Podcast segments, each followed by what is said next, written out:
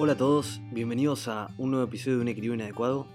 Hoy voy a estar hablando con José Luis Ricón Fernández de la Puente, que es creador del blog nintil.com, donde trata temas que suelen tener al menos alguna tangencia con el turismo eficaz y que van desde la detención del envejecimiento, pasando por la economía, la ética, la tecnología.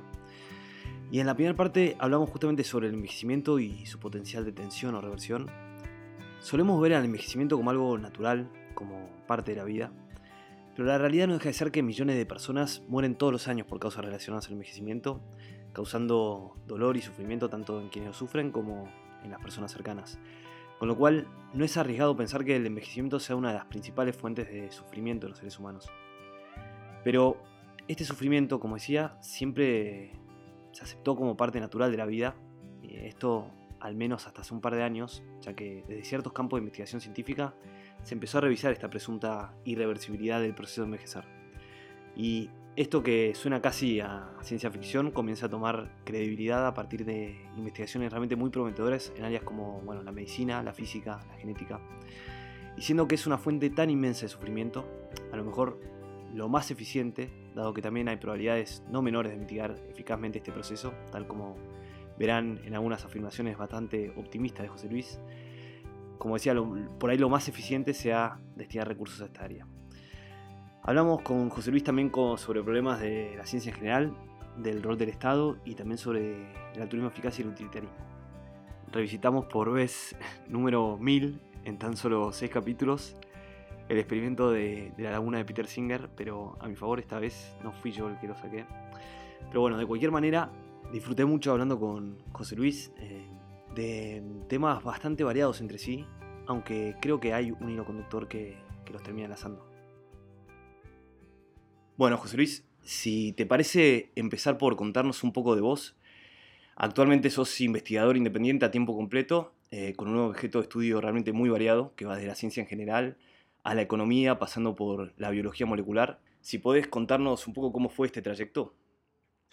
Sí, pues eh, yo empecé mi carrera ah, estudiando ingeniería industrial en Madrid, en España, y luego estudié eh, un, máster en, en, eso mismo, industriales, y luego otro máster en, aeroespaciales.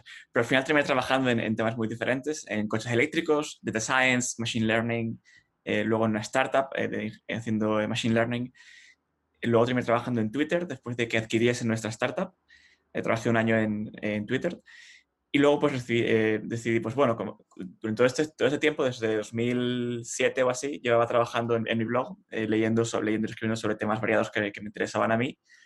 Y pues digo, bueno, pues si, si lo que me gusta hacer es el blog, pues eh, puedo hacer ese tiempo completo. Y conseguí cierta financiación para poder dedicarme a, a hacerlo. Y ahora pues estoy con ello no, no, solo el blog, sino también otros temas que no son tan públicos, en los que igual podemos entrar luego sobre lo que, estoy trabajando, que tiene que ver sobre intentar eh, generar y llevar a cabo proyectos científicos en, un campo en, concreto, en el campo de la biología del envejecimiento. Eh, sí, eh, más o menos eso es la, introducción. luego, temas en los que he estado enfocado hace años, está más enfocado en temas de filosofía, psicología, economía. Ah, Ahora hay cierta parte de economía que, que mantengo, más bien economía de la innovación o eh, centrado más en el aspecto científico. Y ahora también, pues, desde los últimos dos, años, eh, biología también. Circularon mucho, José Luis, tus posts sobre esto que comentabas del envejecimiento. Eh, si te parece, podemos empezar por ahí. A ver, el, el, envejecimiento es algo que solemos ver como natural y en esta misma naturalización capaz que ni nos detenemos a ver la cantidad de sufrimiento que genera. Pero en los últimos años se empezó a ver como algo que se puede llegar a revertir o por lo menos ir mitigando. Si podés contarnos qué es lo que vos considerás como envejecer, si lo considerás como una enfermedad en sí, y si puedes explicar por qué, en principio, podría llegar a ser curado o ser detenido, este proceso. Hmm. Históricamente la, medicina ha considerado eh, más o menos que eh, la, salud del ser humano está más o menos dada eh, de forma evolutiva. Hay, tal cosa como es el envejecimiento natural, crecemos, envejecemos, ciertas cosas se deterioran y la medicina históricamente simplemente se ha, se ha limitado a decir, bueno, pues vamos a, curar o vamos a intentar todo aquello que sea una desviación de, del patrón general del envejecimiento, pero el revertir o, intentar considerar el envejecimiento como tal algo que también se puede tratar es algo relativamente nuevo. En, de, hecho, de hecho, incluso los primeros estudios en, en, creo que fueron en, o en gusanos o en ratones hace, eh, no sé si 60 o 70 años, de, que, se, descubrió que, que, que, podemos, de hecho, manipular la, la esperanza de vida de, otras especies de forma relativamente sencilla, simple, simplemente en, algunos casos dándoles menos uh, comida. Eh, sí, entonces, mi definición de, de, lo que es el envejecimiento, al menos en el caso de los seres humanos, es el deterioro general y sistemático de diferentes eh, mecanismos que nos mantienen en un estado de homeostasis. Eh, esta definición tiene varios componentes. Eh, por una parte, está el hecho de que es sistémico, es decir, uno podría decir, según, según envejecemos, el colesterol LDL, el, el, colesterol que es más, tiende a causar enfermedades del corazón, tiende a, incrementarse con el envejecimiento. Entonces, uno podría decir que si, si te inyectamos colesterol LDL en vena, eh, envejeces en cierto sentido. Envejeces en el sentido de que ahora te pareces más en una dimensión a una persona que es más mayor. Pero el, el envejecimiento natural no es así. El envejecimiento natural es todo se está deteriorando, en, no simplemente una, una, sola cosa. Y todo se está deteriorando, deteriorando de forma que deteriores en, un área llevan a, deteriores en otra, de formas eh, que son muy, muy, poco intuitivas. Por ejemplo, en em, el cerebro hay, hay nervios que entran dentro de los huesos hasta la médula ósea y esos nervios parece que tienen un, efecto sobre las células madre que están ahí, y esas células madre generan eh, eh, varias células de ah, linfocitos T o, macrófagos que luego van eh, a la sangre. Entonces, en principio, tratando, intentando rejuvenecer el cerebro, uno podría rejuvenecer el sistema inmune, que es algo totalmente no, que no es intuitivo, no, es, el, típico paradigma de medicina en el que, tienes eh, algo roto aquí y entonces tienes que mirar aquí para, arreglarlo en un sitio concreto, sino que es eh, en, otros, en otros sitios. Establecer causalidad en sistemas biológicos es muy difícil, eh, es decir, qué causa qué, si, si, es primero esto aquello es muy, es muy difícil. Y entonces, pues, el, la, la, insight o el, el, punto fundamental de la, de la, biología del envejecimiento, de la, de la gerociencia, es lo que llaman la, la, hipótesis de la gerociencia, es que todas estas enfermedades que, que ocurren en el envejecimiento tienen causas comunes y que atacarlas eh, al mismo tiempo podría llevar a revertir o reducir la, probabilidad de que ocurran eh, todo tipo de cosas como Alzheimer, cáncer, enfermedades del, corazón o, enfermedades eh, infecciosas. Y luego ahí podemos pasar a cómo se podría conseguir esto. Hay, hay varias maneras propuestas.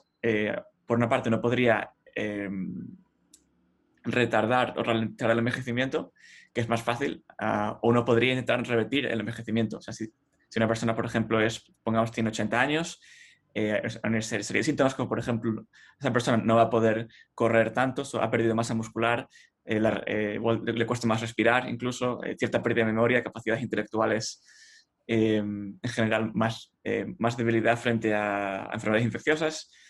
Um, y, por supuesto, que una, un, incremento en la, probabilidad de que, de que en un año uno vaya a, morirse. Eh, eh, por, ejemplo, si la, la, probabilidad de que, de que un niño de 8 años se muera en, un año dado, si, si todos los años tuviésemos esa probabilidad, viviríamos, nuestra esperanza de vida media sería como de unos 1000 o 2000 años.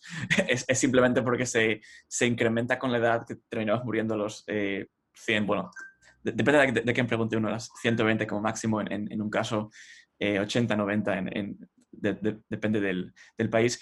Luego, hay, ciertos factores genéticos que influyen. Hay algunos países que, que viven, viven eh, más que otros. Por ejemplo, el, el, el género pone ejemplo algunas partes de, de, Japón, pero también del, del, del, mar Mediterráneo, en España, en, en Italia, en, Grecia. Y, y eso.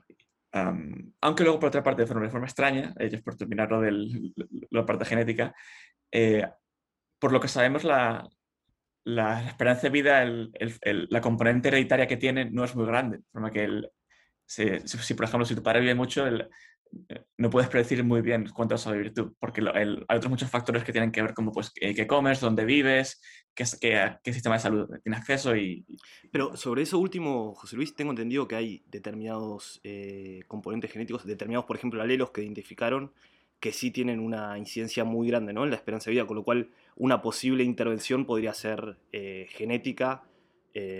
Sí, sí, sí, hay, hay, hay, dos formas de verlo. Hay, una, hay por ejemplo, ciertos eh, alelos, ciertos incluso que es, simplemente un único un, SNP, es únicamente un, único sitio en genoma, únicamente dos letras o, una letra, o al lado del, del doble que si tienes cierta mutación ahí, pues eh, tu esperanza de vida va, a ver muy reducida por causas muy concretas. Por ejemplo, la anemia de, ¿cómo se dice en inglés? La sickle cell anemia, es la que es una, una enfermedad que hace que los glóbulos rojos estén como, tengan una forma extraña y, y medio curvada. Esto es simplemente es uno, es, es, un, es únicamente una, letra que es, en vez de ser una A es una C o, algo así. O hay, otra mutación que incrementa, por ejemplo, por 10 la, la probabilidad de, de, tener cáncer de, mama eh, en mujeres. Que de hecho, incluso hay gente que, eh, mujeres se, se, extirpan las, las mamas para, para, si tienen esa mutación por si acaso. Eh, eso, por una parte, está detectar esos genes que más o menos si lo tienes, sabes que el, el efecto es muy grande, pero incluso poniendo esos a, a, un lado, es luego cierto que hay muchos otros genes que igual aumentan un 1%, un 2%, pero como hay muchos de ellos eh, en, conjunción pueden llevar a que en ciertos, en ciertos grupos, en ciertas poblaciones, eh, tienden a, ocurrir, a, a co-ocurrir más en conjunto y entonces pues esa población puede vivir eh, algunos años más. Entonces sí, decididamente la, la, tecnología, no sé si, si está ahí, creo que el, no del todo, pero ciertamente ingeniería genética sería una forma relativamente fácil, al menos conceptualmente, de conseguir una, una población que viva más y no solo más, sino también de forma, de forma más, más saludable, o sea, poder, poder, vivir hasta los 70, por ejemplo, pero con relativamente con la salud de alguien que tendría 40 o, o, algo así. Eh, y de hecho, incluso uno podría argumentar que eh, en el futuro, de la misma manera que ahora mismo, si un padre no da de comer o no educa a su hijo, pues se, se, la ley pues, eh, determina que ese padre está cometiendo un, un, acto de negligencia, que no está dándole a su hijo lo que debería y, y, una pena por ello. Uno podría argumentar también que si, que si uno no, eh, que si, si, imaginásemos un mundo en el que la ingeniería genética es, es, segura, eficiente y eficaz, siendo un padre, si no eliges eh, tener el mejor hijo posible, igual moralmente consideraríamos que sería algo malo. Eh, es decir, que porque estás, lo estás dejando, estás dejando de elegir de los mejores alelos, lo, lo estarías dejando al azar. Es un poco como, ¿por, qué, le haces eso, ¿por qué le haces eso a, tu hijo? Pudiendo elegir eh, lo mejor, ¿por qué arriesgarte? Entonces, igual en el futuro, eh, aunque ahora alguna gente piensa que la ingeniería genética es como medio eh, eugenesia, o ciertos temas eh, inmorales de alguna manera u otra, en parte por razones históricas, porque mucho de esto en, en, su día fuera, se hizo por, mediante uh, coerción. Um, pero igual en, en, el futuro, una vez que sea eficaz, la gente empezará a verlo de otra manera. Sí, es interesante porque generalmente las, las objeciones éticas van del otro lado, ¿no? Como que se trata de. se lo relaciona la eugenesia como algo negativo en vez de la parte del upside positivo que tiene. Y si podés, José Luis, contarnos un poco de, de otro tipo de intervenciones. Nombraste, creo que al pasar, eh las restricciones calóricas. Eh, ¿Cuáles son? Sí. Eh, las, las intervenciones que están mejor caracterizadas en todo lo que es la biología del envejecimiento son aquellas que en general tienen que ver con restricción de, nutrientes de varias maneras. Eh, eso, esto está, está, en general regulado por una, una, mm, cierta proteína que se llama mTOR o Mammalian Target of Rapamycin, que es, eh, que es básicamente lo que eh, seguramente si uno está más o menos, o si uno ha leído sobre el tema del envejecimiento, uno se ha encontrado una, una medicación que se llama rapamycin o rapamicina, supongo en español, que directamente va a este complejo mTOR. Entonces, lo que hace la restricción calórica es, eh, si uno piensa en una manera, una manera de entender por qué podría funcionar esto, es, si, uno, si, si uno se, se, remonta a, hace millones de años y, y, no es una célula, si hay nutrientes a tu alrededor, pues, y, pues, pues, bueno, pues puedes, puedes, elegir entre dividirte, hacer, generar más copias, coger esos nutrientes y hacer más copias y generar y, dividirte y multiplicarte. Pero si no hay nutrientes, es, igual es mejor esperar. Igual es mejor simplemente quedarte, sobrevivir, intentar mantenerte en buenas condiciones hasta que haya alimentos y entonces volver a reproducirte. Y lo que más o menos se, ha descubierto es que los mecanismos que parece que regulan esto están presentes no solo en, en, en, células individuales, sino también en, seres humanos, en ratas, en ratones, en, básicamente en todo tipo de formas de vida.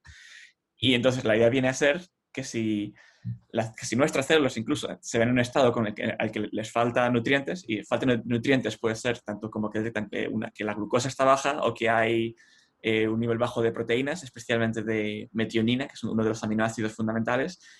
Entonces, las células pasan a ese modo de, de mantenimiento en el que parece que, que eh, reparan de forma mucho más eficiente varios tipos de daño que se generan dentro de la célula. Y entonces, si uno, uno, uno puede, por ejemplo, coger un ratón y, y el grupo de control, por ejemplo, coges un grupo de ratones y pueden comer todo lo que quieran.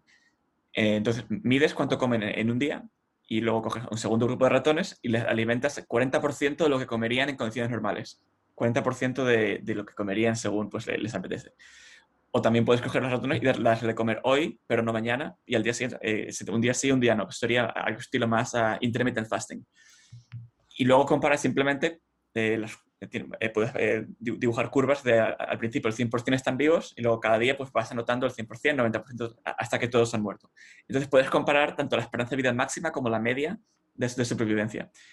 Y en todas las especies en, las que miramos, eh, ese tipo de intervenciones incrementan la, no solo incrementan la esperanza de vida, sino que, sino que en general los, los individuos a los que se someten a reducción calóricas parecen más sanos según otros. Por ejemplo, si, si miras su sangre y mires varios eh, metabolitos o la composición de, células del sistema inmune, parecen más jóvenes. E incluso, bueno, igual podemos hablar luego sobre otros eh, de estos relojes de metilación, pero en general parecen más jóvenes. Incluso en seres humanos hay un, hubo un, estudio eh, de, randomizado, un RCT, que, es, que estudió, al, menos a corto plazo, los efectos de, no sé si fue restricción calórica o, o intermittent fasting, pero en, en este caso encontraron que, Em, al menos según mirando en, sangre, eh, las personas que estaban comiendo menos eh, parecían más sanas.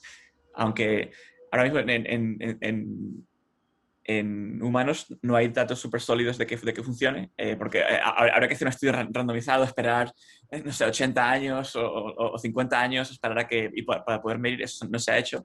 Lo mejor que tenemos son estudios en primates, que eso, lo hemos parecido nosotros, estudios que duraron 20 años, eh, y parece que, funciona también en primates, no tanto como en gusanos o en ratones. O sea, parece que cuanto más, eh, cuanto más eh, longeva es una especie, más difícil es hacer que viva aún más.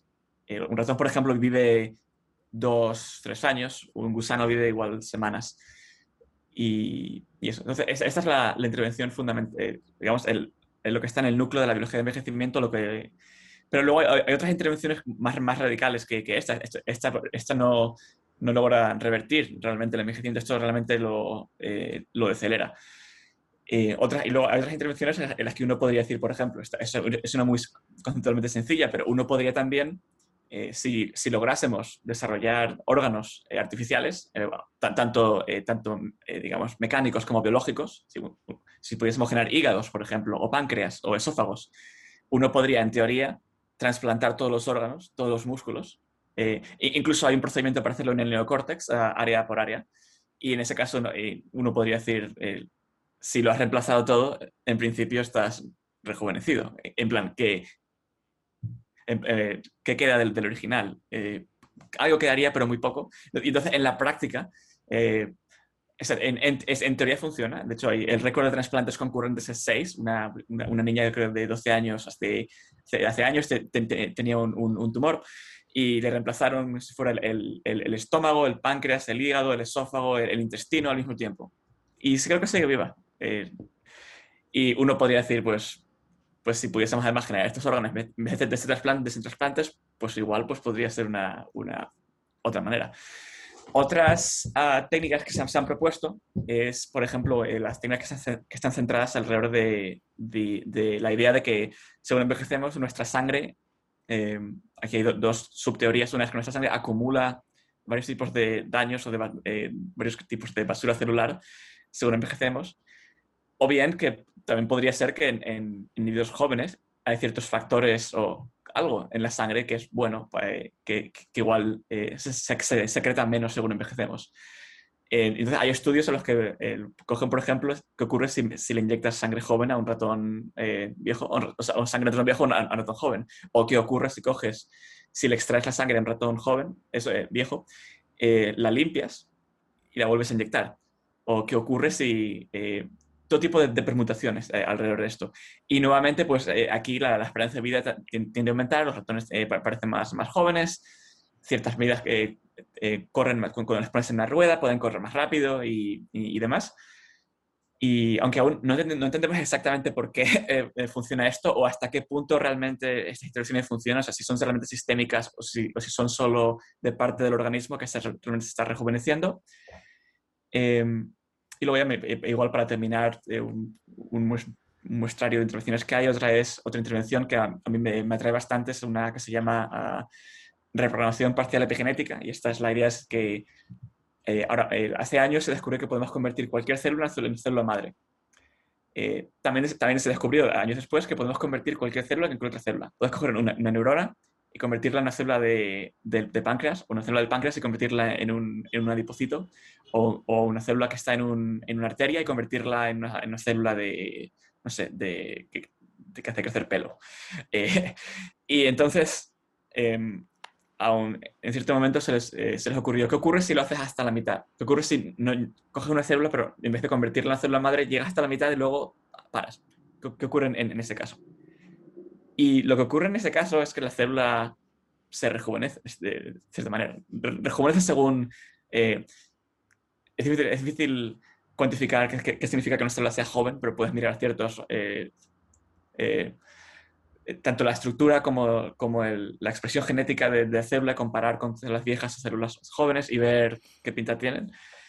Y dijeron, vale, pues esto es interesante. Luego, luego lo decidieron hacer en, ratones. En, decidieron coger un ratón, eh, lo editaron genéticamente para que cuando les diesen este, un medicamento que se llama doxiciclina, es un antibiótico, cuando le dan este medicamento, sus, células expresan los factores de reprogramación que hacen que todas las células que, que tenga el ratón se, muevan hacia ser células madre. Pero como, como solo, solo funciona cuando le dan este, este antibiótico, se, se, lo dan un día, luego no, luego otro día, luego no. Así que realmente no llega a completarse, solo lo hacen a media, eh, medias y luego esperan.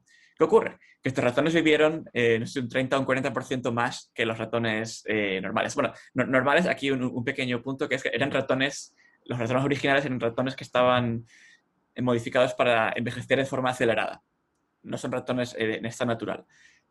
Pero con esta intervención lo lograron revertir, al menos en, ese tipo de, en, este modelo de, envejecimiento, eh, incrementar la, esperanza de vida bastante. Y ahora pues hay tanto startups como eh, mucho trabajo en, academia para intentar entender nuevamente hasta qué punto se puede hacer esto en seres humanos, si es seguro hacerlo, cómo se podría hacer y, y sí, y son tres o cuatro intervenciones y Dos de ellas son relativamente recientes y estoy convencido de que en los próximos 5 o 10 años vamos a ver más intervenciones que aún no, conocemos que, se, se, prueben en laboratorio y, en clínica. Claro, eh, y en este espectro de, intervenciones que mencionaste, hay algunas que están más del lado de hacer una, prolongación de la esperanza de vida, pero alrededor de por ahí décadas, como la, la intervención que más conocida esto de restricción calórica o ayuno intermitente, y otras que obviamente sí podrían, en principio al menos, eh, alargar la vida infinitamente. Yendo a las primeras, ¿crees que em, ya nació la generación en donde la esperanza de vida sea superior a los 100 años? Eh, es, relativo si, dijésemos, si, realmente pudiésemos eh, decir, ahora, todo el mundo va a hacer ejercicio y va a ser sano y va, a, comer una dieta sana y, no, estar obeso, sería posible, pero es difícil. Yo creo que ahora, ¿Sería posible que ahora, que, que ahora mismo haya, eh, igual incluso nosotros, igual, podemos vivir hasta los 100 o más, o más allá, sería posible, pero que la, que la esperanza de vida en medio de la generación nacida ahora mismo vaya a ser esa, no estoy del todo seguro. Eh, en, parte, en, parte, en parte por razones ambientales. Eh, siento que la, esperanza de vida ha, ha ido creciendo eh, durante los años y sigue creciendo. de hecho, el, por ejemplo, dentro, de, unos años a España va, a superar incluso a, Japón como el, país con la esperanza de vida más, eh, más elevada, no sé eran 80 y, 86, 89 años. Uh, esa sería la, la, predicción un poco de, por defecto, 85,6 años en, 2040. Que no, está mal, de, de media, porque la, de, la, la, vivirá más y la, mitad vivirá menos. Em, hay, hay ciertas eh, terapias que ya existen que podrían usarse para, eh, si todo el mundo las usase y, se aprobasen y, se usan de forma eh, masiva, que podrían llevarnos a que, la, generación actual viviese más que, ahora, por ejemplo, hay ciertos estudios que dicen que si, uno toma medicación para reducir el colesterol, la tensión y no recuerdo que era una, tercera. Pero estas dos, incluso aunque no tengas ni, y, perdón, y, el, y, el, y el nivel de azúcar en, sangre, que en, parte es el tratamiento que le aplicarías a un prediabético o a alguien que tendría un pre... Eh, antes, de llegar a tener enfermedades cardiovasculares o antes de tener un, ataque al corazón o un, infarto cerebral o, algo así. Entonces, hay, ciertos estudios en los que cogen y, le dan eso en un estudio en, en, Irán y le dan a un pueblo entero, pues a todo el mundo, pues una dosis baja de esto, simplemente para prevenir que, que ocurra esto en, el futuro. Porque eh, eh, si, si, si, uno lo, lo piensa, las enfermedades del corazón ocurren porque el, colesterol se está acumulando en las arterias. Y, esto empieza a ocurrir desde que nacemos. Los bebés tienen ya placas de colesterol en sus arterias. Esto no, solo ocurre cuando envejecemos. Entonces uno puede decir, pues si esto es, si la, probabilidad de morir de, este tipo de enfermedades es una función de la cantidad de colesterol que se pega a las arterias, cuanto antes empecemos a reducir el nivel de acumulación, mejor. Entonces, pues la lógica sería que, si, que una forma fácil de incrementar la esperanza de vida sería con este tipo de dosis bajas. este approach se, conoce como um, polypill o como píldora múltiple, dosis bajas de, este tipo de, medicaciones. Que, porque, eh, a fin de cuentas, si uno logra más o menos tratar las enfermedades del corazón y el cáncer en conjunción, que son las dos primeras causas de, mortalidad en países desarrollados, uno podría extender la, esperanza de vida de forma razonable. El cáncer es más difícil, el, cáncer uno puede intentar prevenirlo con ciertas intervenciones dietéticas o intentar, por ejemplo, no fumar. Es, seguramente la, cosa que tiene más impacto de forma más clara en cáncer es, fumar, cáncer de, no solo de pulmón, sino también otros, tipos de, cáncer. Em, y luego hay medicaciones que están ya, ya, están aprobadas, al menos en Estados Unidos, por la FDA, como la rapamicina, que se usan, se usan para trasplantes para prevenir el rechazo de trasplantes. Eh, porque lo que fundamentalmente lo que hacen a esas dosis es eh, reducir la actividad del, sistema inmune. Pero a dosis más bajas eh, inhiben esta, esta, proteína mTOR que mencionaba antes y, de forma, y, actúa como de forma similar a lo que es la restricción calórica. La restricción calórica es difícil. Limitarte voluntariamente a no comer mucho todos los días y sentir básicamente frío todo el rato, hambre todo el rato, psicológicamente es muy difícil. Eh, incluso es igual cansancio, sentirse con poca energía. Eh, eh, posiblemente ese es, el, coste de, vivir, posiblemente de, vivir un, poco más. Y hay gente que dice, pues, prefiero vivir 80 años con energía que 100, pues, sin energía. Y es razonable que uno prefiera eso. Pero con, con, con uno puede, uno puede vivir normal, pero, luego también tener los, beneficios de, esto. el problema siendo que hay que controlarlo muy bien porque si hay, que, hay que ir a un, doctor, hace falta prescripción y hace falta un control serio y, un seguimiento de la, dosis y del nivel en sangre de, esta eh, medicación, porque si no, pues eh, puedes incluso eh, em, cualquier infección podría matarte, porque el sistema inmune, si, te pasa, se bloquea.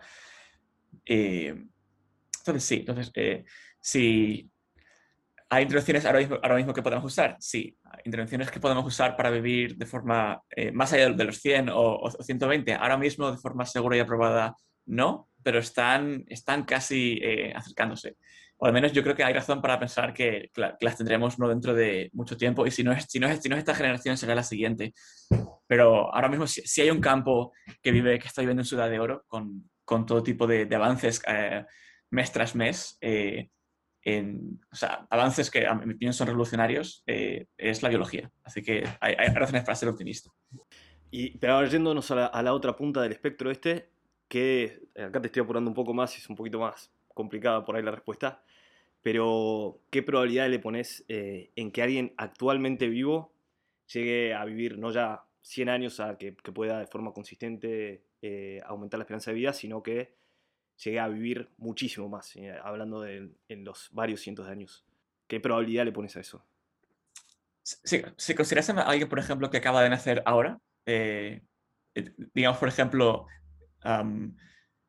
em, asumiendo que, pongamos, 80 años, hablaríamos del año 2100, entonces la, la, pregunta sería, para el año 2100 vamos a ver con el envejecimiento.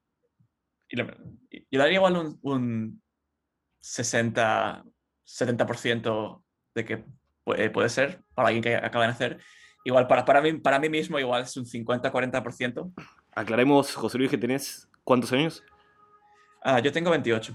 28, ok, perfecto.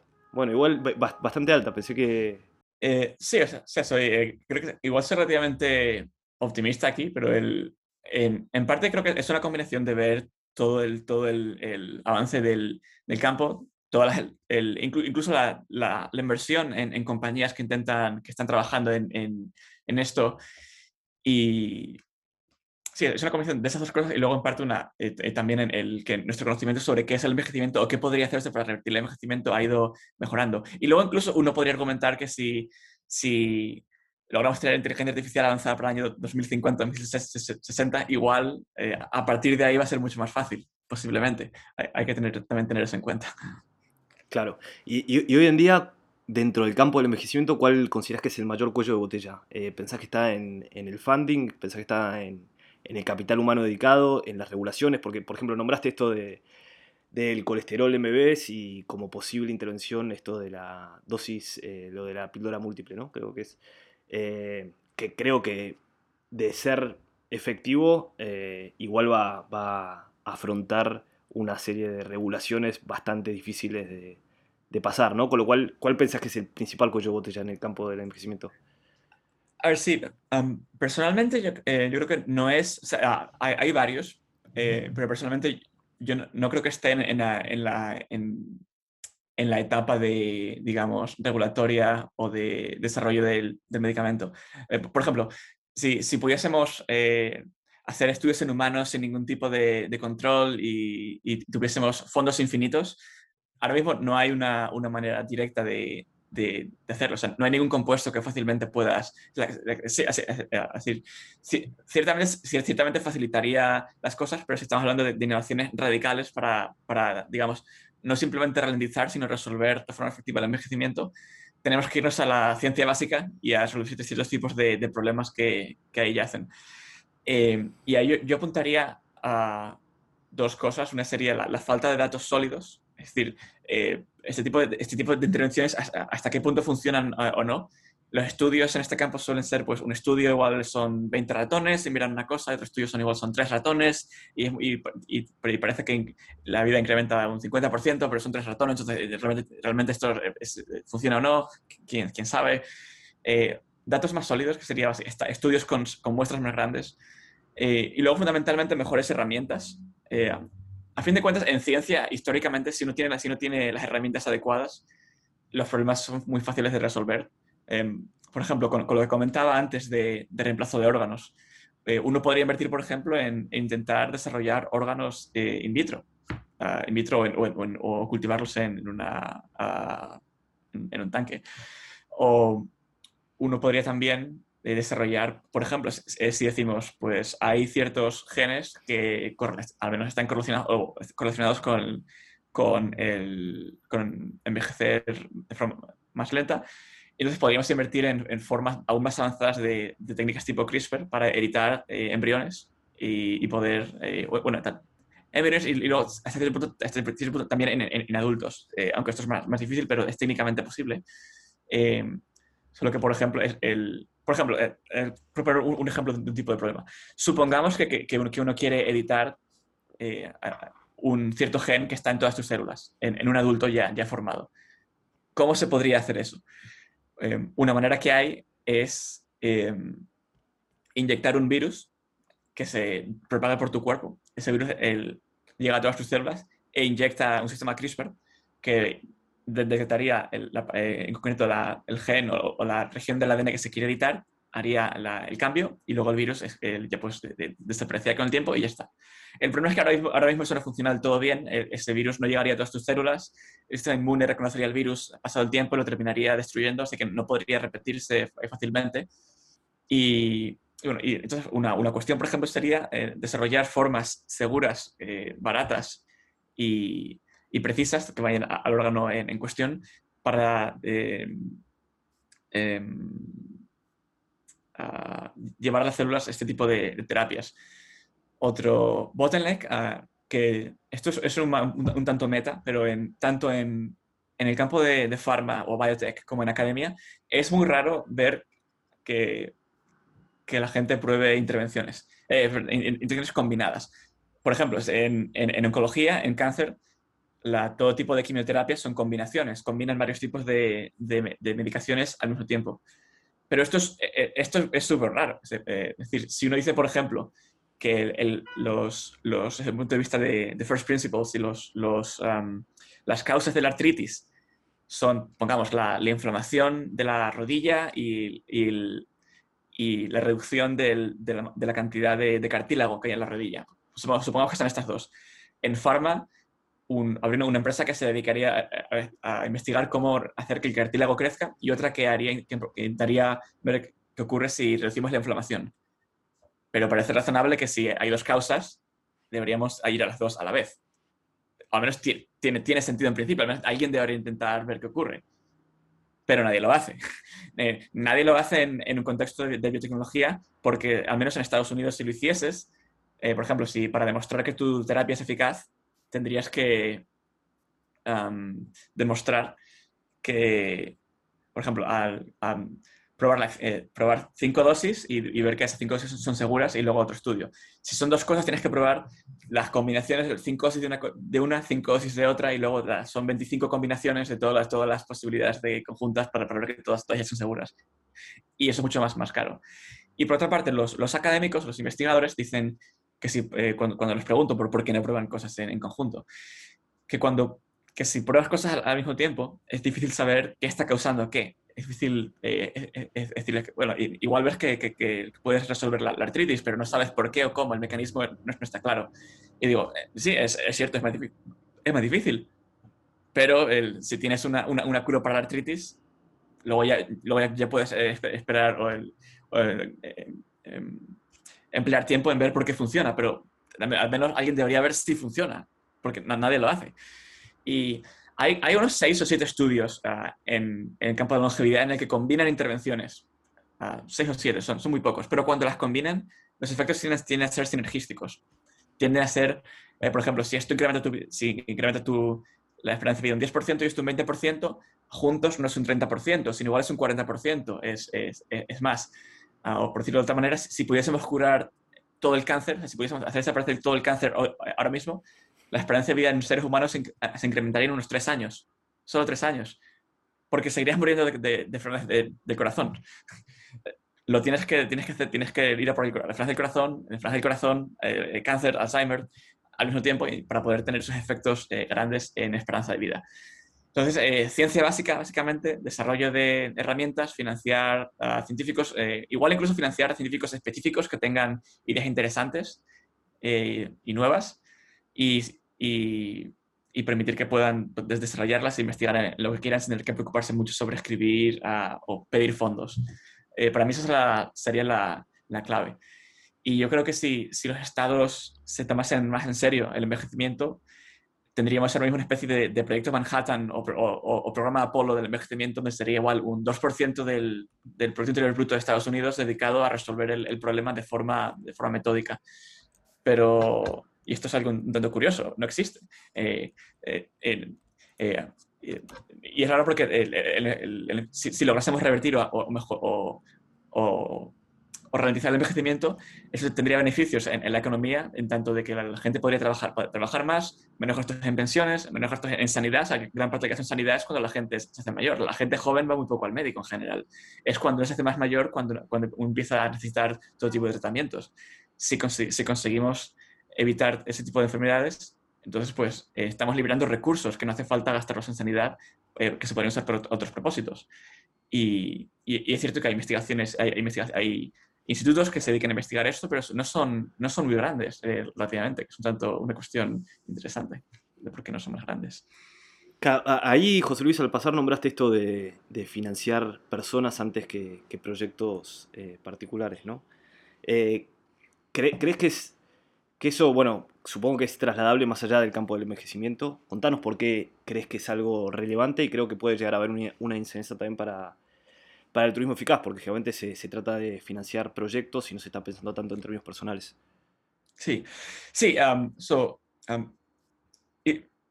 históricamente la forma en la que la, ciencia se ha financiado, eh, bueno, el, históricamente, digamos, antes de la Segunda Guerra Mundial, eh, uno pues iba a la universidad, estudiabas eh, algún, lo que fuese, en, biología, lo que fuese, y luego pues igual entraba a, a trabajar de, Ah, de interno en, una, en, un laboratorio y luego pues con el tiempo pues igual conseguís ser un, científico y tenías una financiación relativamente constante y, y, luego en algunos casos como en el caso de Pasteur pues igual podías vender vacunas o vender medicamentos para financiar tu investigación. Y en aquel entonces em, era, la ciencia era relativamente pequeño. Luego después de la, Segunda Guerra Mundial el, la ciencia en general eh, se incrementa bastante, el, Estado entra a financiar muchísimo la, ciencia, en parte porque eh, después de cosas con el proyecto Manhattan, la idea de que la ciencia eh, es fundamental para el interés nacional, ah, no, necesariamente por la búsqueda del conocimiento, sino, sino por algo puramente geopolítico, por temas, por temas de defensa militares y, luego también, temas de, salud hasta este, este, punto.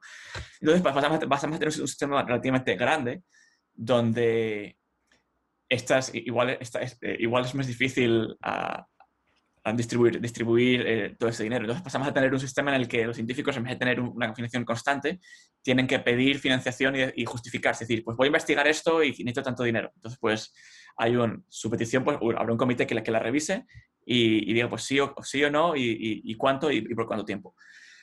Eh, el problema de esto es que, por una parte, y, esto puede parecer impactante, es que el hecho de que tengas que escribir una de estas peticiones, que, eh, se tarda mucho, mucho, tiempo en escribirlas, y el hecho de que la probabilidad de que te den esa, ese dinero es igual de un, de un 30 o un 20% en el caso de, Estados Unidos en el, en el, National Institute of Health, el valor esperado de eh, una, una, aplicación para, para, estos fondos no es suficiente para financiarte un año, de, forma que tienes que escribir tres o cuatro, de forma que la probabilidad de que, de que alguna te toque sea relativamente alta para poder financiarte, porque si no, pues no tienes nada. Entonces tienes que escribir 4, 5, 6 para que una o dos eh, las consigas.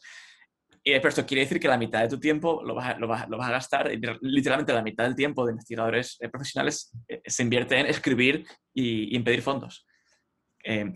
esto no son, todos los investigadores, estos son los líderes de, laboratorio, los, científicos, digamos, que, que igual aparecen en, televisión o que ponen su nombre en, un paper científico al final, esos son, son, los que están gastando el, tiempo en ello, mientras que el, por suerte los, postdocs o PhD students eh, no están eh, trabajando tanto en, en, en grants. Eh, por, otro lado, el hecho de que, de que haya, de que haya un, comité que tenga que revisar tu, tu trabajo y, que diga, pues quiero investigar en, en, esto y que te digan, pues esto no es interesante. Igual a ellos no les parece interesante, pero igual eh, igual están rechazando algo que podría ser muy, muy, interesante. Igual, igual alguien eh, con otra óptica diría, ah, pues esto es muy interesante, pues voy, a, voy a financiarte eh, por lo que ocurre.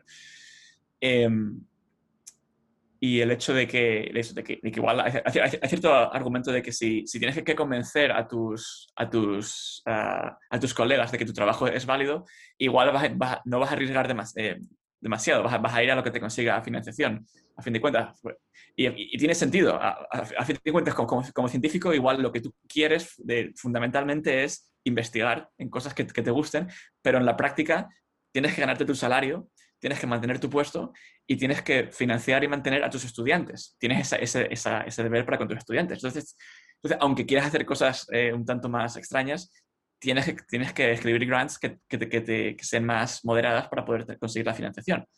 Eh, y, y eso, entonces, pues hay varios argumentos eh, de que, de que habría, ciertos modelos alternativos de, financiación que involucrarían tanto en un extremo loterías, simplemente todo el mundo, todo el mundo pues, eh, compilamos todas estas eh, grant proposals y, y, las alocamos de forma aleatoria. Y que en este caso, como, como nadie va a revisar realmente las propuestas, cada que el investigador no tendría un incentivo a, a, pasar mucho tiempo escribiéndolas porque nadie la va a leer, así que no, ese tiempo eh, lo puedo dedicar a la investigación. Y por otro lado, otro tipo de, de, de, idea es, porque la, a fin de cuentas la idea fundamental detrás de usar loterías para financiar la ciencia es, si no podemos saber a qué va a llevar una investigación, y aunque pudiésemos saberlo, si no vamos a saber cómo eso se va a traducir en, en bienestar social, porque a, a, a, fin de cuentas, al menos como yo lo veo, si la sociedad está financiando la, investigación, las preferencias en general la sociedad deberían eh, eh, guiar qué se va a investigar. Por ejemplo, si, una investigación creemos que va a ayudar a curar el cáncer y otra es, está estudiando un, un insecto eh, de, un, de, algún sitio en, Chile que simplemente por curiosidad, en principio parecería ser que los fondos deberían ir a la primera, a la primera propuesta, a del cáncer. Eh, si, no creyésemos esto, si, si, creyésemos que todas las propuestas que no, no, podemos saber nada, que la ciencia es muy incierta, entonces deberíamos financiar todo, todo tipo, con, con, la misma cantidad, tanto el cáncer como investigación en egiptología y sánscrito y filología inglesa, todo con la misma cantidad, pero nadie realmente cree eso. Creo que realmente, aunque es difícil poner exactamente un, número, una, una, probabilidad que una investigación realmente vaya, a llevar un resultado, más o menos eh, hay, ciertos patrones como, por ejemplo, si tiene más sentido pensar que si inviertes en, en, financiar químicos, vas a conseguir más avances en química que si financias a filólogos en, la lengua inglesa. Tiene, tiene, sentido. Es que, eh, igual sí, igual el filólogo va a Egipto eh, e investiga las momias y de ahí saca un compuesto químico, podría ocurrir. Pero de forma, de forma más, razonable uno, uno puede pensar que ciertos campos son más provechosos que otros y es más probable que, lleven investigaciones más interesantes. Entonces, eh, si uno es completamente, digamos, un uh, nihilista uh, epistémico, que no podemos saber nada, entonces loterías. Si uno es más, si uno quiere apostar eh, en campos en concretos, incluso en personas en concretas, si piensas, por ejemplo, este investigador en concreto, eh, parece que, por ejemplo, ha, ha, publicado trabajo muy bueno, es una persona inteligente, habla con esa persona, trabaja muy duro, eh, está bien, tiene buenos contactos, trabaja en otros sitios, cabe esperar que esta persona vaya a, llevar a, y, está trabajando en, un campo que considero interesante. Entonces, entonces dices, vale, eh, esta persona en concreto eh, vale la pena financiarla.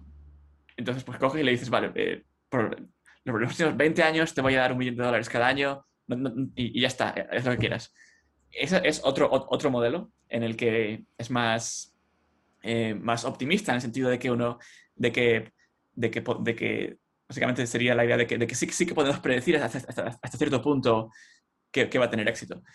Y vamos, esas son, son, algunas de las maneras que, que, se han propuesto para intentar financiar la, ciencia de forma innovadora y de, forma un poco más abierta, es decir, de forma que no, esté más encauzada a financiar un proyecto cerrado y concreto, sino simplemente financiar a, a personas en concreto que luego, que luego vayan a, a investigar en temas que les, que les interesen y que, que que bueno, se pueden cambiar el tema de investigación un, un año después sin perder la financiación. Hmm.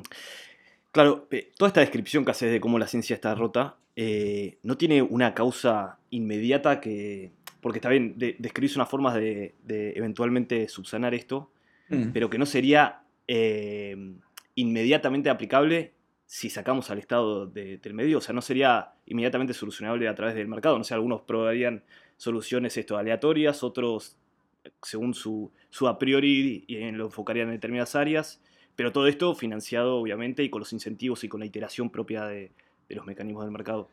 Eh, de, hecho, hay, un artículo que, va a ser dentro de poco que he escrito para una, revista que se llama Works in Progress, en el que básicamente eh, hago el, mi argumento es que hay, muy poca evidencia sobre realmente qué funciona en financiación científica. Y hay poca evidencia porque apenas hay experimentos, experimentos limpios y claros para ver que funcione. Y, y no hay experimentos porque, porque cuando si alguien propone un, un, en general en, este campo la gente no propone experimentos, dice, eh, si eres una agencia, estamos financiando de, esta manera y alguien, alguien viene y dice, pues vamos a hacer, hacerlo de esta otra manera. Pero, em, y, y pueden decir, vamos a coger aleatoriamente y vamos a, la mitad de los investigadores van a ser financiados de esta manera y la otra mitad de esta otra manera. Y dentro de 10 años vemos qué ocurre. Nadie hace eso, pero porque nadie, y, luego, y porque nadie hace eso no hay evidencia, porque no hay evidencia, eh, hay debates eternos sobre qué funciona mejor, así que realmente no termina viendo ningún cambio. Entonces, mi artículo, lo que digo es que lo más importante, o sea, más allá de, que, de cuál es la, la manera óptima, eh, es, es, fundamental ahora mismo reunir más información y para reunirla necesitamos mucho más experimentos de formas variadas de financiación, tanto a nivel filantrópico como, eh, como público. Y, y, en, vez de, en, vez de, intentar cambiar eh, formas de financiación o, intentar, o, intentar crear nuevas agencias que financien cosas de, forma monolítica y, única, intentar randomizar y medir el impacto de esa financiación de forma que luego podamos ir ajustando y aprendiendo con el tiempo qué es lo que realmente funciona. Eso es lo, más fundamental. Ok, pero también relacionando a otras cosas que has escrito, José Luis, por ejemplo, esto del, estancamiento de la productividad, eh, también que sean ciertos desarrollos tecnológicos, eh, en cómo la educación también en parte está, está rota. Mm. Y bueno, y también conociendo tu pasado, por lo menos no sé si te das tu presente alrededor de- del liberalismo y tu cierta adhesión que, Sí. que has tenido. Eh, en tu mundo ideal, eh, ¿el Estado lo ves como un, como un problema o como parte de, la solución a este tipo de problemas que, que te dije? Bueno, en mi, mundo ideal eh, igual no habría estado y to- todos seríamos buenos.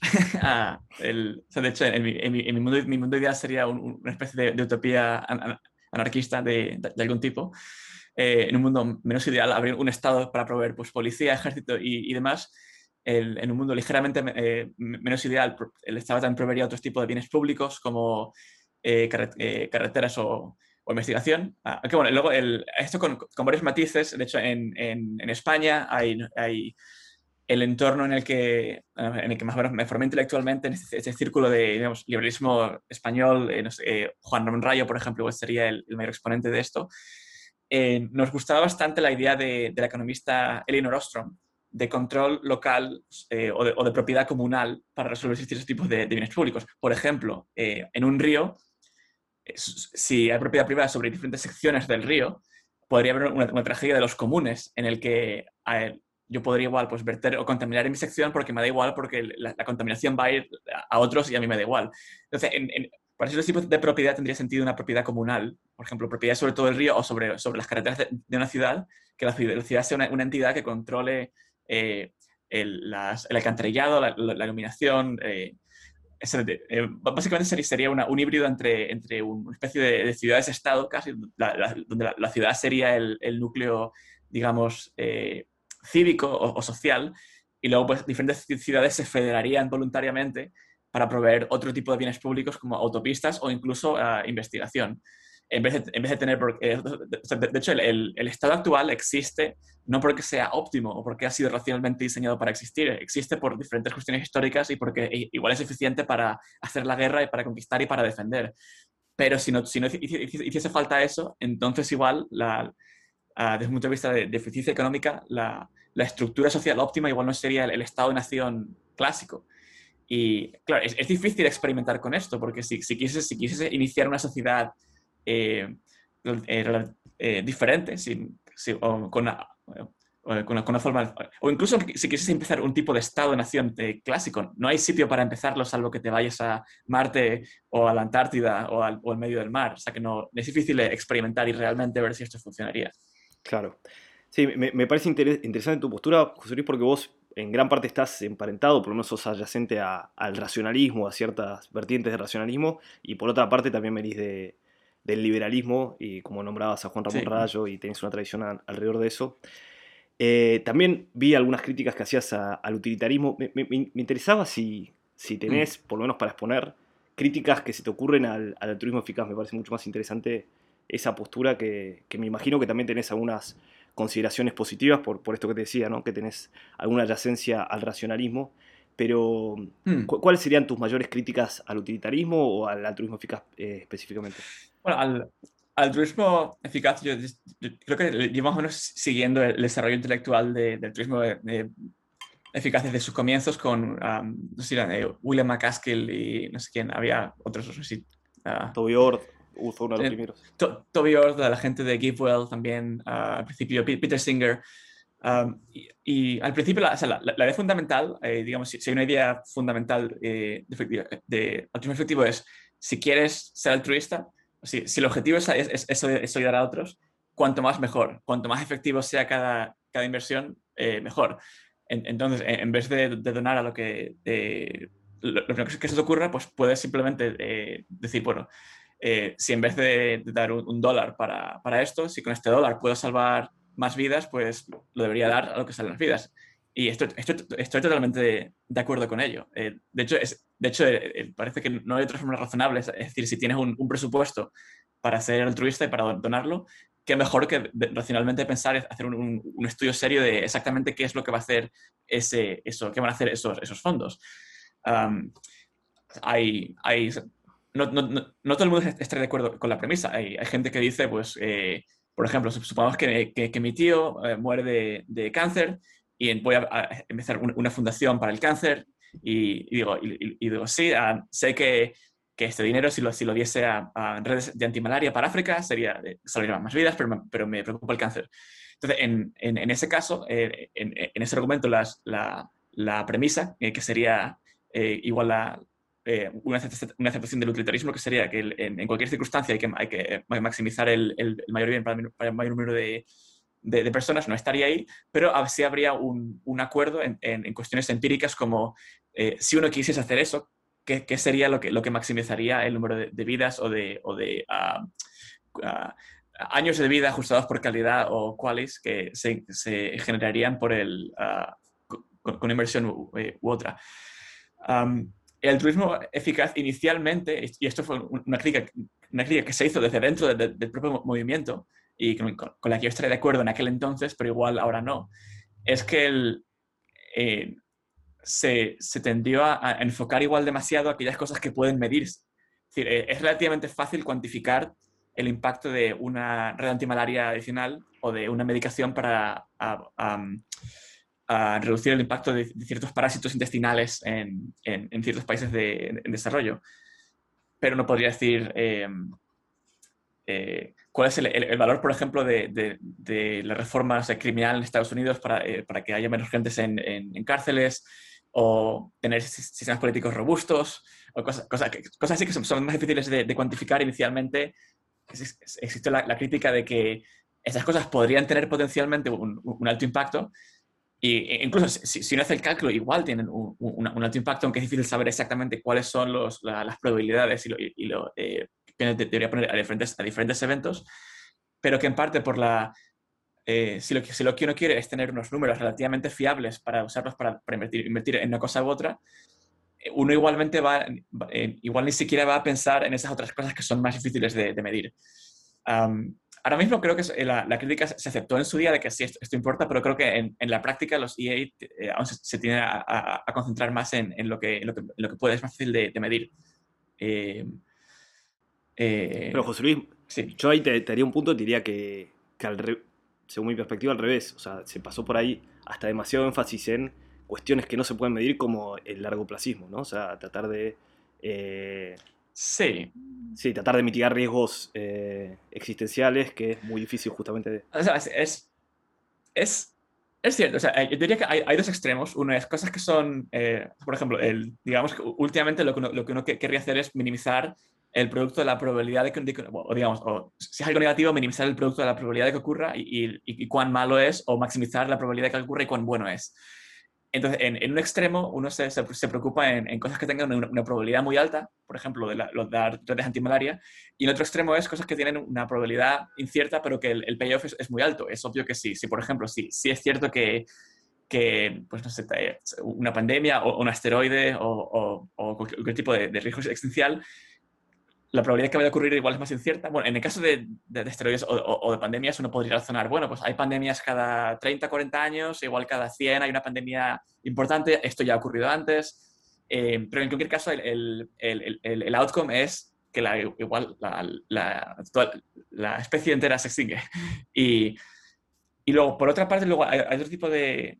Están estos dos extremos, pero creo que luego en medio hay otro tipo de... Eh, de intervenciones o de, o de causas que igual, igual tienen un valor esperado similar, pero que no son, que están tanto, en, un intermedio en que tanto la probabilidad como, la, como el impacto igual son más difusos. Entonces es, más difícil ver si realmente tiene sentido. Pero luego también, por, otra parte, diría que el, tipo de persona que se interesa en, en EA, ah, o al menos eh, en, por lo que he visto en Internet, suele ser un tipo de persona que viene desde, desde matemáticas o física o computer science o ingeniería, y tiene ciertos intereses como por ejemplo en inteligencia artificial o en, ideas interesantes o raras. Y eso posiblemente haya sesgado a la gente en, en, en pensar en cosas eh, eh, eh, más o menos usuales. esa sería una, que, que lo digo, hasta, hasta, cierto punto esta crítica se hizo hace años, igual hace cinco años. Y pero la, la, cuestión sería, eh, sí, uno podría coger una, una hoja de, Excel y hacer cálculos de, lo que fuese y, y, a convencer a otros y, y eso sería una, una aplicación de, los principios del altruismo eficaz, pero en la práctica igual nadie lo va a hacer porque no, es tan interesante como enfocarse en aquello que tienes más certero o en aquello que es más intelectualmente interesante.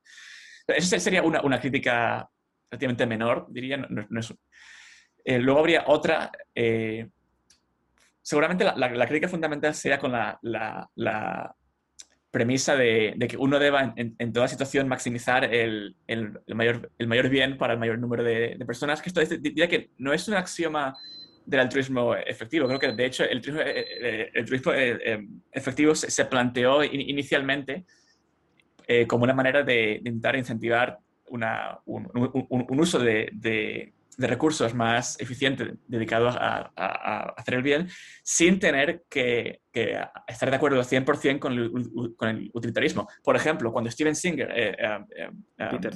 Peter Singer, no, no Pinker. Cuando, Peter Singer tiene, por ejemplo, el, el experimento mental de Em, imagínate que vas, a, una, a, una, a, una, charca y hay, un niño que se, que se está ahogando y, puedes elegir entre, entre salvarle, pero en este caso arruinarías tu traje súper caro o bien podrías pues, no hacer nada. ¿Qué haces? Entonces, Singer ahí no, eh, no te está pidiendo que, que, aceptes el utilitarismo, simplemente te está diciendo, en ese caso, ¿qué harías? Y a partir de ahí puedes generalizar a otras situaciones. Entonces, uno, uno podría decir, pues... Eh, podría justificar, eh, esto por ejemplo, lo, lo que piden, la, creo que la, la Giving Pledge, donar el 10% de, de, tu dinero a, a, causas altruistas o el 20% y sin, sin, sin, tener que estar de acuerdo con la, con la, premisa del utilitarismo. Y, y, eso, eso tiene, tiene, cierto, cierto sentido. Yo de hecho creo que hay cierto deber de ser eh, altruista hasta cierto punto. Eh, pero luego, más bien, el, el argumento opuesto, el de que el, es decir, ¿cuál sería el, el, argumento por el que toda mi vida, todas las acciones que, que, yo vaya a hacer tengan que estar encaminadas a, hacer, a incrementar el bien del mayor número de, de, personas? Es decir, más bien alguien tiene que convencerme de que eso sería lo que toda la acción que, debe, que, que debería hacer, todo, todo, lo que yo debería ser, estar calculado para ello. No veo una, un argumento bueno para hacerlo y, y, he pasado tiempo leyéndolos. A fin de cuentas, se convierte en, una, en un debate sobre varios tipos de, de premisas y uno puede más o menos estar de acuerdo en, hasta cierto punto, pero es difícil solventarlos eh, simplemente con, con, debate, o al menos en mi experiencia. Mm, sí, yo, no sé si hay una cuestión axiomática de que cada uno eh, individualmente tenga que maximizar el bienestar eh, de todos. Para mí ahí la palabra deber juega en dos sentidos y se confunde, pero es básicamente apela a esta, a esta intuición de que si eh, pasamos enfrente de una laguna y vemos a alguien ahogándose, a una chica, y estaríamos dispuestos a, arruinar nuestra ropa, por ejemplo, entonces destinar X plata en el fondo, porque es lo que cuesta un traje, por ejemplo. Sí. Eh, entonces, si, si respondemos afirmativamente en ese caso, deberíamos, pero solamente por coherencia, por coherencia intelectual, deberíamos también donar plata a alguien que actualmente se está muriendo en África. Yo creo que ahí el deber no, es una cuestión axiomática eh, de metaética, sino de, más bien una, una equivalencia de, vuelta de statements.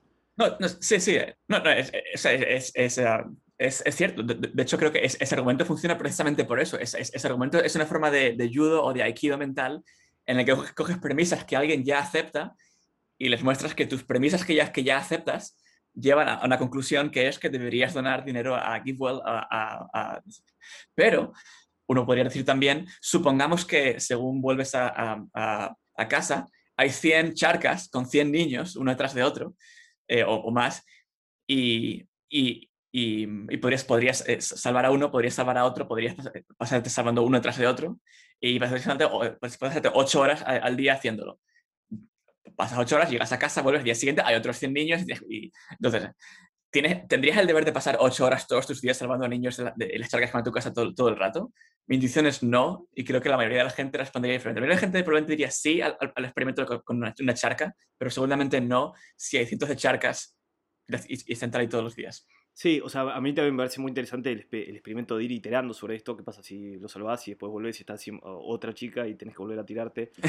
eh, pero eso me parece que la conclusión de ese experimento no es eh, no nos salvo la primera ni nos salvo la segunda, sino que hay un óptimo en donde, bueno, en un momento tengo que también generar bienes para mí, tengo que ir al trabajo, tengo, para así poder salvar más chicas. Eventualmente, eh, sacando de, este caso hipotético, sino en la vida real, es verdad que son infinitos, lo que casi infinitos la gente que podemos llegar a asistir, con lo cual, eh, cuanta más gente asistamos mejor, pero pareciera ser que la conclusión lógica de esto es vivir justo por encima de, la línea de indigencia o la línea de pobreza para tener los medios adecuados para todo lo que sea por arriba, dedicárselo a alguien. Pero de vuelta, si nosotros no dedicamos bienes materiales a tener ocio, por ejemplo, y también después ser más productivo en nuestro trabajo y así generar más plata para después donar más plata, con lo cual esto, la implicación al final de cuentas es que hay un óptimo, que probablemente todos estamos más o menos lejos de ese óptimo, y cuanto más nos acerquemos mejor.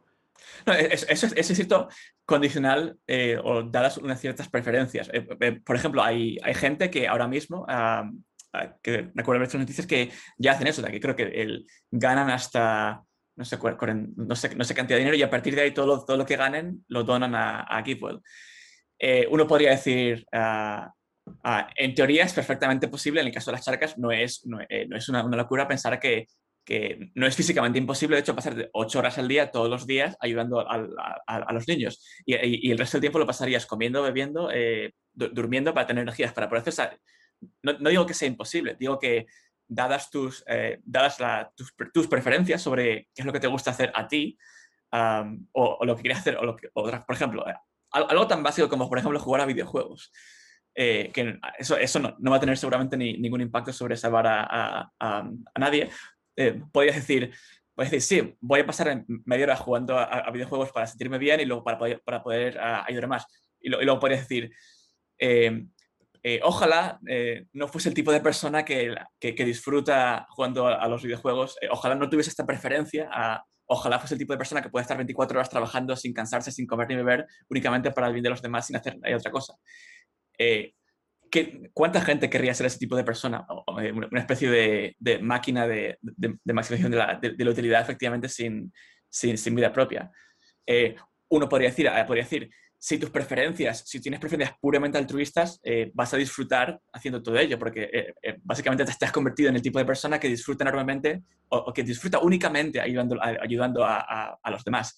Entonces, no es que estés siendo explotado de alguna manera o que se te sientas mal por hacerlo, eh, de forma que vamos, a, que vamos a, la, cuestión es cuáles son las preferencias correctas o qué, regla o cómo elegimos, si pudiésemos modificar, preferencias de, forma arbitraria, cuáles son buenas preferencias. Es decir, ah, eh, si uno pudiese coger un, digamos, una especie de, de, palanca entre 0 y 100% altruismo y, y, te puedes convertir en esa máquina del altruismo perfecto o un, egoísta perfecto, ¿con qué regla eliges dónde, dónde poner esa, eh, ese, ese límite? No, es del todo, del todo obvio. Entonces digo que creo que la, es más fácil ahora mismo decir, pues, eh, no, es, no, es, no es 100% egoísmo, ciertamente. Es más fácil convencer a la gente de que donen un 10 o un 20% de, de, lo que ganen. O de que, o simplemente o de que piensen más, más racionalmente sobre, sobre, uh, sobre, en qué sobre a, qué donar su, su dinero o incluso en qué trabajar. Eh, uno podría decir que, bueno, igual puedes trabajar en, un hedge fund y para luego donar, donar más, eh, también es posible. Eh, es más fácil eso que intentar convencer a alguien de que deberían aspirar a ser máquinas de maximización de la, de la, utilidad. Sí, porque, a ver, ahí nombraste varias cosas, pero claramente hay que ver cómo juegan los incentivos. Por ejemplo, el, caso que dijiste, a partir de cierto ingreso, dono todo lo que, lo que, lo que me sobra para... Y ese ingreso puede incluir, no sé, tiempo de esparcimiento, lo que sea por ahí hasta mejor a nivel incentivo es ganar más y que sea un porcentaje, no sé, dono el 50, el 60%, y por ahí me, sub, me, me, paso de esa línea fija de ingreso, porque eso me va a incentivar a ganar más, a tener una mejor calidad de vida, pero efectivamente después termino salvando más vidas. Y en el caso que decías de, de chicos ilimitados en una charca, eh, por ahí sería mejor también cruzar enfrente y decir, no, esta vez no lo salvo, y esta vez voy al trabajo y esta vez gano plata, y la próxima, y eso me va a permitir construir una cerca alrededor de esa charca y que eventualmente no haya chicos que puedan ir a la laguna. Lo que voy es, a veces, sí, de, vuelta es encontrar el óptimo, ¿no? que no siempre es fácil, eh, pero, pero lo que para mí la conclusión de este experimento es que hay un óptimo y que en todo caso tenemos que, que lo ideal sería acercarse cuanto más posible a ese óptimo que todos vimos más o menos lejos. Sí, pero incluso ahí, por ejemplo, uno podría decir, eh, ahora, mismo, por ejemplo, en, mi, mi, día a día o, mi semana hay, hay, cierta, parte del día en, el que trabajo, hago, hago, varios tipos de, cosas. Hay, por ejemplo, los fines de semana igual me, voy a, cojo el coche, me voy a, con los amigos a, ver Parque Natural, o igual me voy a comer a un restaurante. Ah, entonces uno podría decir, supongamos que realmente lo que estoy haciendo, lo es intentar generar proyectos que, fomenten la, longevidad, intentar encontrar cuellos de botella en ciencia y resolverlos, optimizar la forma que se hace la ciencia. Eh, supongamos que eso es lo, mejor que puedo hacer uh, uh, por humanidad. Debería entonces uh, intentar convencerme o, meditar de alguna manera para no tener que ir los fines de semana a restaurantes o no, tener más eventos sociales y únicamente trabajar lo, lo, más que pueda. Es decir, pod podría verlo, pero también ve cierto valor en, en esas, esas, otras cosas. Yo también lo veo. Eh, hay que ver, bueno, en qué parte te, no tener ese tipo de actividades te aleja del óptimo al nivel de ser menos productivo y por ahí eventualmente tener un burnout. Pero aún suponiendo que no lo sea, o sea lo que, creo que bueno, igual... claro, vos ves sí, que, que también tenés que eh, eh, maximizar tus propias preferencias. Eh... Sí, o sea, hasta, hasta, hasta, hasta, cierto punto, cada vez que vas uh, cada, vez que, cada vez que te comes una, vas a un restaurante y gastas 40 dólares en, en, algo, son 40 dólares que, no has, que, que podrían haber salvado uno, uno, uno, sobre mil vidas en, en África. Eso eh, hay que tenerlo eh, eh, consciente. O sea, no es... Eh, eh, todo tiene una, una, alternativa, no es, no es gratis. De hecho, creo que la, Scott Alexander, el, el, el escritor en Cesar Codex, tenía esto de así como que de, deberíamos usar a dead babies o bebés muertos como, como, a, como moneda, en el sentido de que cada, cada dólar que gastas o cada, cada, uh, cada unidad monetaria que, que, gastas tiene siempre un, un, uso alternativo que podría ser eh, literalmente salvar vidas. Y que, y que bueno, cada, cada, cada, vez que compras algo, eh, por ejemplo, eh, me compré otro día una, una máscara para intentar eh, eh, reducir la sequedad de mis ojos. Esos 30 dólares podrían haber salvado una vida, pero pero no lo han hecho. Decidí gastar en, en, en, mi propio confort. Y eso hay que tenerlo en cuenta cada vez que uno eh, hace decisiones. No todo el rato, seguramente todo el rato sería, sería insufrible, pero la, la, idea, la idea es cierta. Pero entonces, José Luis, ¿estás de acuerdo con la conclusión general de, del experimento de Singer? Uh, con, la, con la, conclusión en, en concreto, sí, de, de, de una, una, un, un, bond, pero en, en general no. O sea, en el, en el caso, de, en el, caso en el, en el que tienes 100, no estaría de, eh, de acuerdo en el, que toda, que toda tu vida eh, tenga que estar centrada en, en, en intentar eh, salvar al máximo posible. O, ok, no, pero para, o sea, si, establecemos que es casi infinito, eh, bueno, en verdad, lejos del infinito, aunque a, los fines de la capacidad individual de salvar vidas aplica el término, si establecemos, bueno, que, que son ilimitadas la cantidad de vidas que se encuentran en países, por el caso tercermundistas, en las que, por ejemplo, con la compra de una red de mosquitos podemos salvar una vida, eh, siendo que está de vuelta los fines de, la capacidad de cada uno, son casi limitadas en la cantidad de vidas. Eh, la conclusión de este experimento no creo que necesariamente sea que haya que salvar a todas, sino que hay que salvar eh, el máximo posible. ¿Vos con esta conclusión en particular no estás de acuerdo? Porque, José Luis, vos dijiste que las unidades de cuenta deberían ser bebés muertos. El tema es que el máximo, es decir, máximo posible eh, depende de, de, de, cada persona y, de, y, y como digo, de, esa, de esa trade-off entre tus preferencias no altruistas y, y de cuán altruista eh, quieres ser. Sí, eh, en eso estamos de acuerdo, pero ¿cuál, ¿cuál sería el óptimo para vos? No a través de una, ley, una regla generalizable, sino a través de, de una regla moral eh, individual. No tengo ninguna regla en, en concreto. por una parte es donar, o sea, yo, por ejemplo, yo, yo por ejemplo, de, de forma uh, práctica, yo, yo, dono a GiveWell. De hecho, yo creo que solo dono a GiveWell, y, igual a la, o, la, o, la, Fundación Sense, que investigan en envejecimiento, y no dono a ningún otro sitio. Eh, dono a GiveWell porque pienso que si, si dono, eh, cada, cada dólar tiene que maximizar su impacto. Eh, no dono más del 10% de, de, mis ingresos. Eh, no donaría todos ellos. Y, y, hay ciertas comodidades en, en, la vida y ciertas cosas que, que quiero hacer que no las cambiaría por, por salvar más uh, gente en África, aunque aquello maximizase la, la utilidad. Y, luego tampoco tengo del todo claro que, que yo quisiese cambiar mis, mis, preferencias para ser, para ser más altruista. Aunque, aunque también puedo imaginar a, a alguien que, sería, que sea como yo y que viva de forma, parecida, pero que simplemente done más y que sea feliz haciéndolo. Pero yo, yo en mi caso creo que no, no sería feliz si, si, si viviese básicamente en subsistencia y tuviese que eh, darlo todo. Claro, pero ahí no habría una, eh, pues, estoy siendo un poco reiterativo, pero ahí no habría una racionalización al respecto de decir, bueno, eso me, eventualmente me haría menos eficiente o me haría, tendría un burnout en mi trabajo y podría investigar peor, no sé, si vivo en una peor casa y si vivo justo por arriba de mis necesidades y no tengo tiempo para el Mm. ocio, etcétera. Con lo cual, el 10% probablemente sea cerca de tu, de tu óptimo.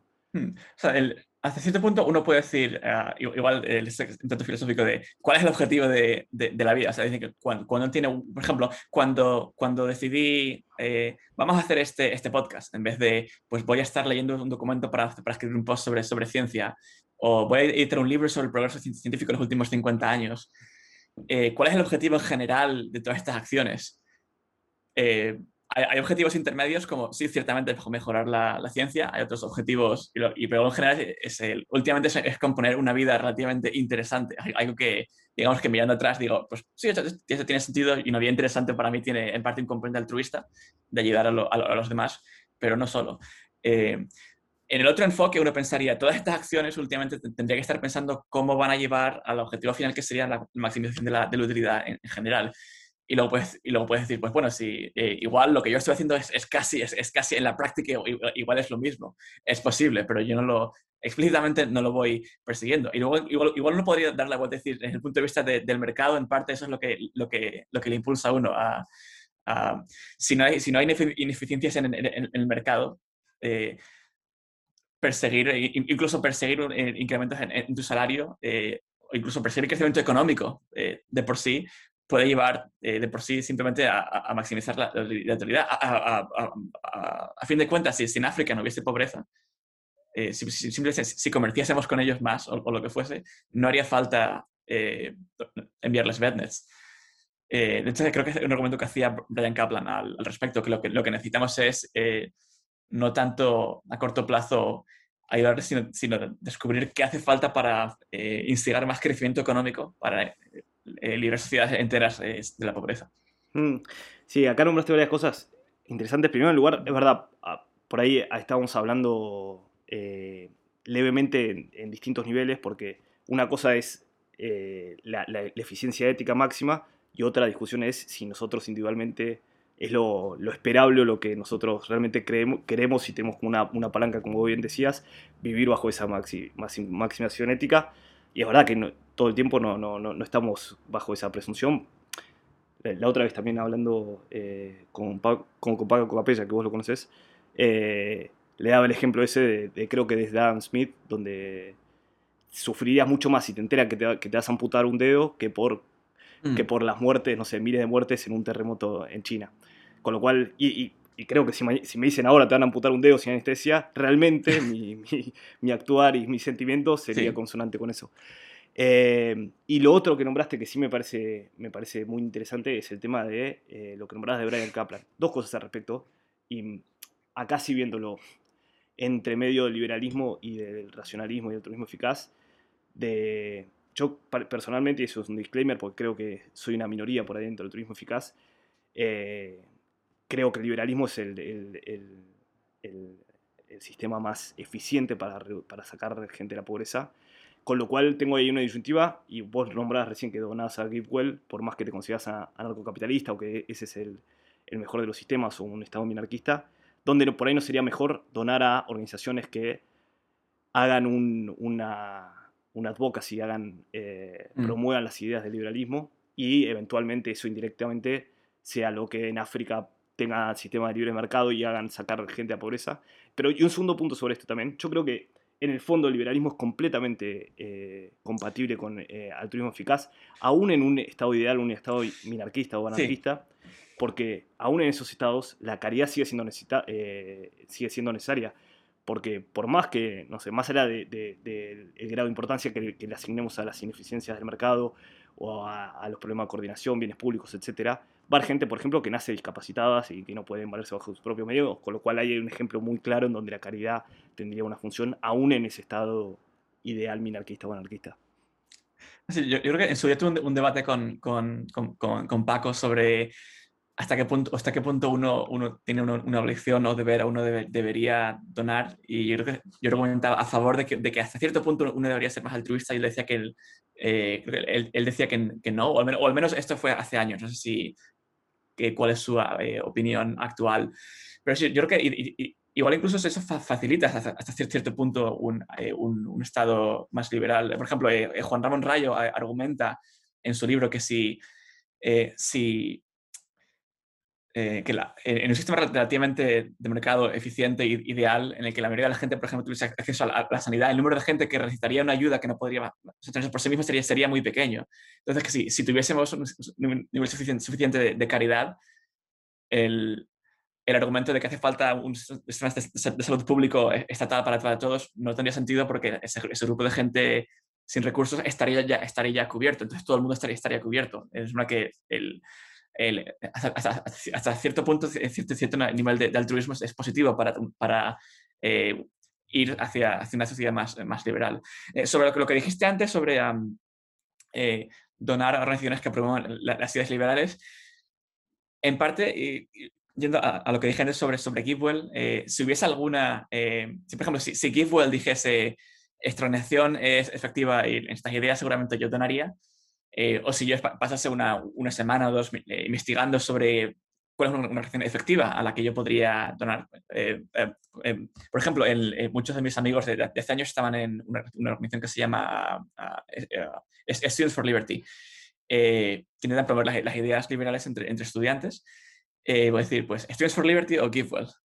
Y sería, sería interesante que, que GiveWell estudiase, estudiase otro tipo de, por ejemplo, estudiase el, ejemplo, el, impacto de, donaciones a una organización que, que intente hacer eh, lobby para, en, en, Congo para que desregulen cierto tipo de cosas. Eh, creo que este tipo de ideas no las, no, no las evalúan. Entonces, yo, desde mi punto de vista pienso, seguramente no sería efectivo para mí como individuo intentar investigar por mi cuenta todo tipo de, de proyectos para, eh, para ver a qué debería donar y confío en GiveWell. O sea, al menos sé que igual GiveWell no es, no es lo óptimo, no es lo platónicamente óptimo, pero seguramente suficientemente eh, razonable eh, respecto a yo tratando de decidir qué es lo mejor y, pasándome meses, que, porque eh, a, fin de cuentas es una, cuestión de ventaja comparativa. Yo lo que se me da bien o, lo que tengo más o menos cierto, cierto trayectoria es, investigar cuestiones relativas con la presencia o envejecimiento u otras cosas y tiempo que dedique a, a investigar a cuál debería, a qué, entidad donar es tiempo que no estoy investigando en lo mío. Entonces digo, pues GiveWell, confío en ellos, eh, pero desde, el momento en el que encuentre algo parecido a GiveWell, que, que estudien otro tipo de, intervenciones o que GiveWell eh, mismos eh, recomienden donar a, instituciones que defiendan otro tipo de, reformas más sociales encaminadas a, incrementar el, progreso económico, donaría a ellas directamente. Y seguramente, el, donaría, seguramente tendría cierto eh, donaría a, esas antes que donar a, las de, digamos, a las de redes antimalaria, en tanto de, esas son relativamente un, remedio a corto plazo. Es cierto que una sociedad más sana, sin malaria, pues, va a crecer más, pero a largo plazo, si, si reformas el, marco institucional, igual puede, puede, tener efectos mucho más grandes. Hmm. Sí, ahí yo lo que veo problemático es que tienen que partir de un marco del cual vos estés de acuerdo, porque es verdad, GitWell no hace particularmente ese tipo de, análisis costo-beneficio de intervenciones más sistémicas, pero hay organizaciones dentro del turismo eficaz que sí lo hacen, eh, campañas eh, alrededor de reformas, por ejemplo, del sistema eh, judicial, algunas propuestas de legislación, etc. Y yo creo que en alguna de esas, por ejemplo, vos no estarías de acuerdo con eso, pero porque hay una discusión previa a saldar, que es el, rol del Estado, con lo cual hay, en el fondo nos tenemos que remitir mucho antes para, para ver Sí, pero hasta cierto punto a, algunas cuestiones básicas de institucionales eh, sobre un, Estado que relativamente tenga cierto Estado de, derecho, cierto marco institucional básico, que sea fácil eh, iniciar un, negocio. Eh, creo que en eso la mayoría de la gente seguramente estaría de acuerdo. Luego habría cierto debate sobre si deberían implementar también un estado del bienestar estilo europeo o algo parecido. Eso ya sería debatible, pero los básicos creo que la mayoría de la gente estaría de acuerdo. José Luis, bueno, muchas gracias por tu tiempo, la verdad que súper interesante y tocamos temas realmente muy variados y bueno, además quedaron varios temas que me hubiera gustado tocar, pero bueno, el tiempo es limitado y con eso lidiamos, así que em, bueno, suelo terminar preguntando cuál creen que es la causa más efectiva para donar, pero algo ya adelantaste con esto que decías de GiveWell y, y Sense, ¿no? Sí, es GiveWell y, Sense, y creo que en cierto momento doné a un, creo que hay, unos que se llaman fondos, uh, Effective Altruism Funds, uh, ah, sí, ah, Effective Altruism Funds, hay, hay, un, sí, creo que al, al, no sé, al uh, Global Health and Development Fund, no, sé, no sé si donea ese va al fondo en general, pero es, es similar aquí pues, conceptualmente. Sí, exacto. Eh, Altruismo Eficaz tiene una serie de fondos. Eh, entre uno de ellos es esto que nombrabas vos de Global Health, eh, creo que se llama Global Health and Development Fund, que se dedica a, salud global, por ahí sería como en países del tercer mundo, eh, o sea, causas relacionadas más a la pobreza. Después está lo que es el fondo dedicado a sufrimiento animal, después hay otro que está dedicado a, a largo placismo y después otro que es como más meta del movimiento, dedicado a la infraestructura del turismo eficaz y a promover obviamente las ideas. Pero, y bueno, después creo que hay un fondo que lo distribuye, o sea, puedes donar uno que, lo distribuye entre estas cuatro verticales. Pero bueno, José Luis, muchísimas gracias por, sumarte. Eh, después voy a poner el link a tu blog y también te pueden encontrar en Twitter. No sé si hay algún otro canal más que, quieras compartir por acá. Sí, es, mi, eh, mi, blog nintil.com y mi Twitter eh, artirkel y fundamentalmente ahí, es donde, donde, me van a encontrar.